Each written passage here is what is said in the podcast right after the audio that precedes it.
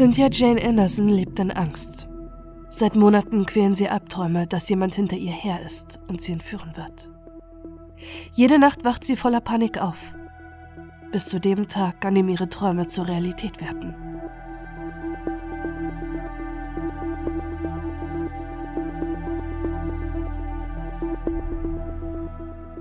Cynthia, die alle Cindy nennen, wächst in einer streng religiösen Familie auf und lebt mit ihren Eltern in Toledo im US-Bundesstaat Ohio.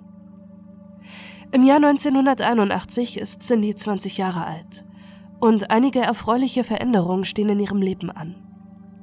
Sie möchte ihren Bürojob als Sekretärin in der Kanzlei Nella and Rabbit aufgeben, um am College in Detroit zu studieren. Außerdem hat Cindy seit kurzem einen Freund. Mit Jeff möchte sie zusammen nach Detroit ziehen. Auch wenn die beiden sich noch nicht lange kennen, ist sich Cindy sicher, dass sie Jeff eines Tages heiraten wird. Doch nur die wenigsten wissen, dass die junge Frau seit einem Jahr in ständiger Angst lebt. Alles beginnt im Jahr 1980 mit Albträumen, die sie seitdem fast täglich quälen. Sie laufen immer gleich ab.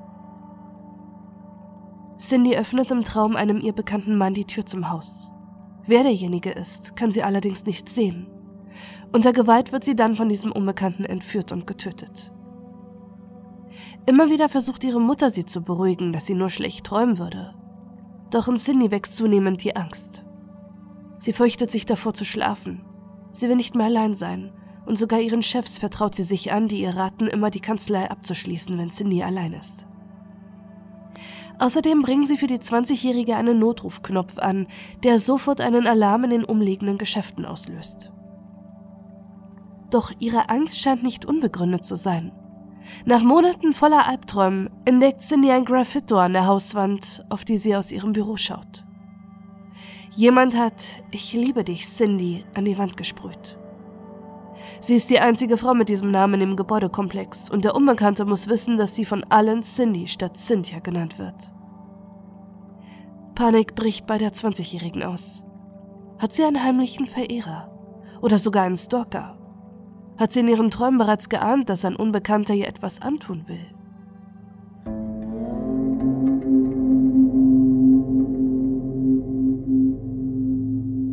Als Initialen steht GW geschrieben, doch sie kennt niemanden mit diesem Namen. GW plus CJ steht auch an anderen Stellen angesprüht. Derjenige, der dafür verantwortlich ist, kennt sogar Cindys Zweitnamen Jane, von dem kaum einer weiß.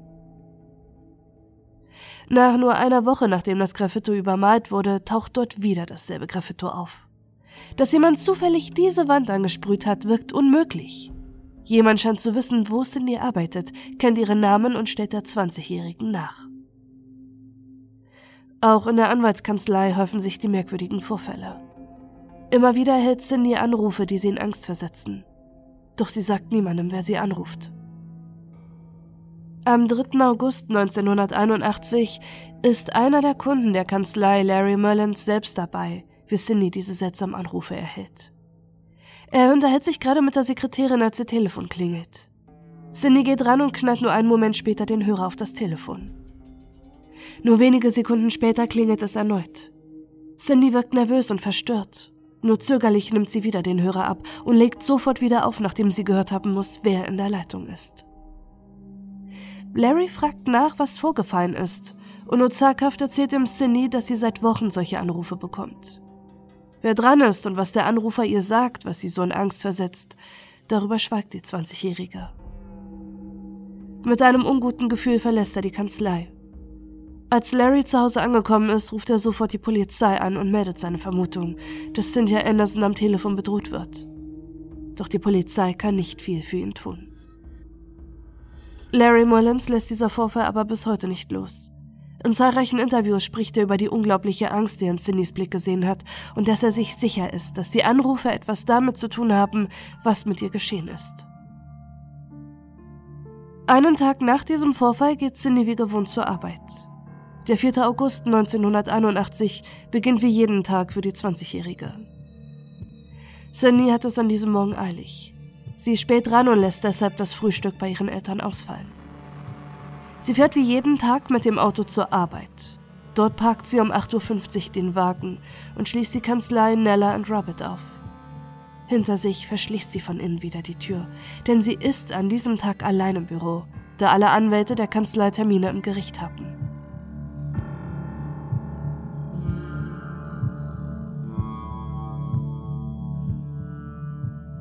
Im Büro schaltet sie dann die Klimaanlage und das Radio an und setzt sich an ihren Schreibtisch. Da morgens wenige Termine sind und keine Klienten ins Büro kommen, hat Cindy oft ein Taschenbuch dabei, mit dem sie sich ihre Zeit bis zum Vormittag vertreibt. Gegen 10 Uhr ruft ihre Mutter in der Kanzlei an, doch Cindy geht nicht ans Telefon. Sie denkt sich allerdings nichts dabei und geht davon aus, dass ihre Tochter gerade in einem Gespräch ist und sie es später nochmal probieren kann. Gegen Mittag kommen die beiden Anwälte James Rabbit und Jay Feldstein zurück ins Büro. Von innen ist immer noch abgeschlossen und die Klimaanlage und das Radio laufen noch. Doch Cindy sitzt nicht wie gewohnt an ihrem Arbeitsplatz. Alles wirkt ansonsten im Büro wie immer. Es gibt keine Spuren, dass jemand eingebrochen sein könnte und keinen Hinweis auf einen Kampf. Merkwürdig erscheint den Anwälten allerdings, dass Cindy keine Notiz hinterlassen hat, dass sie weg ist. Seltsam ist auch, dass die Tür von innen verschlossen ist, weshalb James und Jay das Büro nach ihrer Sekretärin absuchen. Aus dem Fenster von Cindys Schreibtisch sehen sie, dass ihr Auto ebenfalls unverändert auf dem Parkplatz steht. Die 20-Jährige fuhr immer mit ihrem Wagen zum Mittagessen. Wo kann sie also dann sein? Doch noch etwas fällt den beiden an ihrem Platz auf. Cindy hat nicht wie üblich die Warteschleife am Telefon angemacht, wenn sie ihren Platz verlässt und ihr Buch liegt dort aufgeschlagen. Doch die Seite, die offen ist, wirft bis heute Fragen auf. Viele Mutmaßungen und Theorien wurden seit dem Verschwinden von Cynthia Anderson aufgestellt, ob sie mit dem Buch einen Hinweis hinterlassen wollte. Das Buch, das die junge Frau dort offensichtlich platziert hat, ist eigentlich ein Liebesroman. Die Polizei stellt später fest, dass es nur eine gewalttätige Szene darin gibt. Und genau diese Seite ist aufgeschlagen. Die Szene, in der die Hauptfigur mit einem Messer bedroht wird. Hatte Cindy an diesem Vormittag Besuch im Büro bekommen und wusste, dass etwas Schlimmes passieren wird? Stand vor ihr vielleicht der Unbekannte, der sie bereits seit Monaten anrief, ihr Liebesbotschaften an die Hauswand sprühte und wegen dem sie seit einem Jahr Albträume hatte?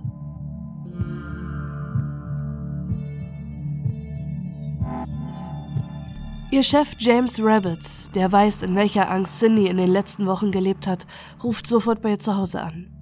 Doch auch dort ist die 20-Jährige nicht. Umgehend informiert er die Polizei, die Cindys Verschwinden sofort ernst nehmen. Die junge Frau ist keine Person, die einfach untertauchen würde. Außerdem fühlte sie sich seit längerer Zeit bedroht. Und die Polizei wurde schon einen Tag vorher von Larry Mullins kontaktiert, der befürchtet hatte, dass Cindy in Gefahr schwebt. Doch eine Durchsuchung des Büros bringt keinen Hinweis hervor. Alles, was fehlt, sind, sind die Schlüssel und ihr Portemonnaie. Ein Security-Mitarbeiter bestätigt gegenüber der Polizei, dass er gesehen hat, wie die 20-Jährige an diesem Morgen um 8.50 Uhr das Büro aufschloss. Eine weitere Zeugin sah durch das Fenster Cindy um 9.45 Uhr an ihrem Schreibtisch sitzen. Ab 10 Uhr ging sie dann nicht mehr ins Telefon. Was auch immer mit Cindy passiert war, es gab nur ein kurzes Zeitfenster von einer Viertelstunde. Doch wer könnte Cindy etwas antun?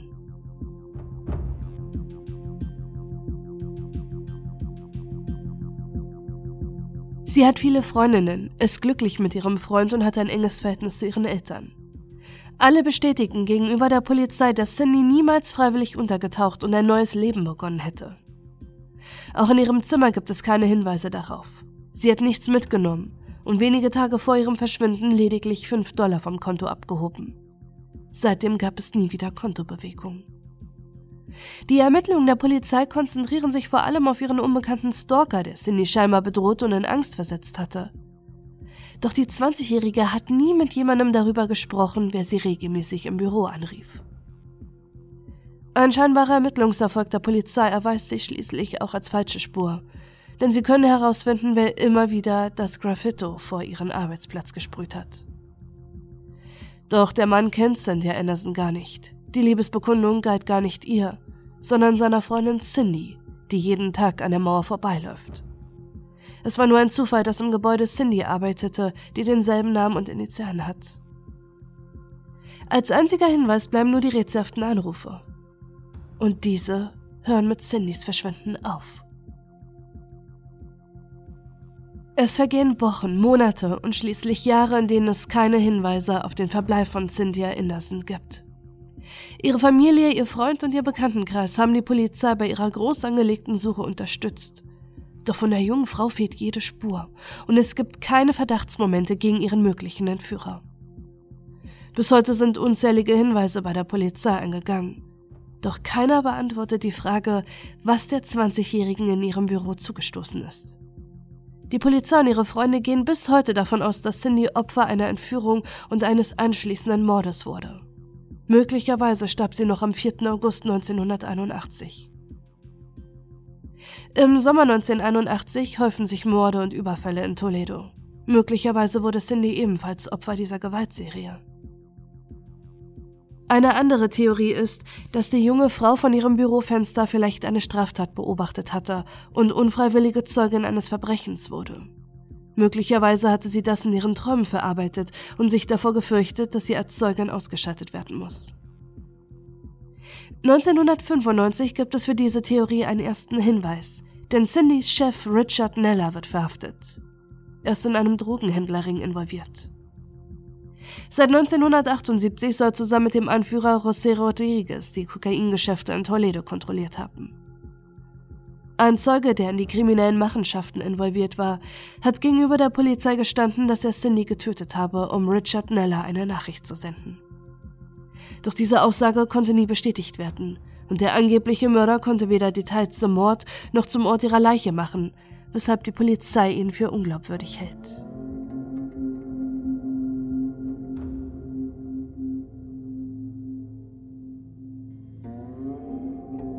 Allerdings vermuten viele, dass Cindy trotzdem wegen der illegalen Machenschaften einer ihrer damaligen Vorgesetzten sterben musste. Vielleicht hat sie ein Gespräch zwischen ihm und José Rodriguez belauscht und musste als Zeugin ausgeschaltet werden. Eine ganz andere Theorie taucht allerdings immer wieder auf, auch wenn alle, die sie kennen, nicht daran glauben. Ist Cindy vielleicht doch freiwillig untergetaucht? Jeder beschreibt Cindy als zuverlässige, fromme junge Frau, die in einem streng religiösen Elternhaus aufgewachsen ist, die vor ihrem Verschwinden Religion am College studieren und ihren Freund heiraten wollte. Aber möglicherweise wollte sie genau aus diesem Leben ausbrechen. Hatte sie vielleicht einen anderen Mann kennengelernt? Wollte sie nun ein ganz anderes Leben als das, was sich ihre Eltern und die Kirchengemeinschaft erhofft hatten? Ihr Vater hatte in den Wochen vor ihrem Verschwinden bemerkt, dass Cindy viel mehr Zeit in ihr Äußeres investiert und sich teure Schminke gekauft hatte. Gab es vielleicht nie einen mysteriösen Unbekannten, der Cindy Angst machte und wegen dem sie Abträume hatte? War ihr Verschwinden von langer Hand geplant und sie hatte eine Geschichte aufgebaut, um die Polizei und ihre Familie in die Irre zu führen? Doch all das sind nur mögliche Theorien. Wirkliche Hinweise, was mit Cynthia Anderson passiert ist, gibt es bis heute nicht. Vereinzelt treffen auch heute noch immer wieder Hinweise bei der Polizei ein, die die Hoffnung hat, das seltsame Verschwinden endlich aufklären zu können. Cindys Mutter verstarb nur zwei Jahre später an Krebs. Seitdem hat sich ihr Vater für die Suche nach seiner Tochter eingesetzt. Er verstarb 2008, ohne zu wissen, was Cindy angetan wurde oder ob sie vielleicht doch noch lebt.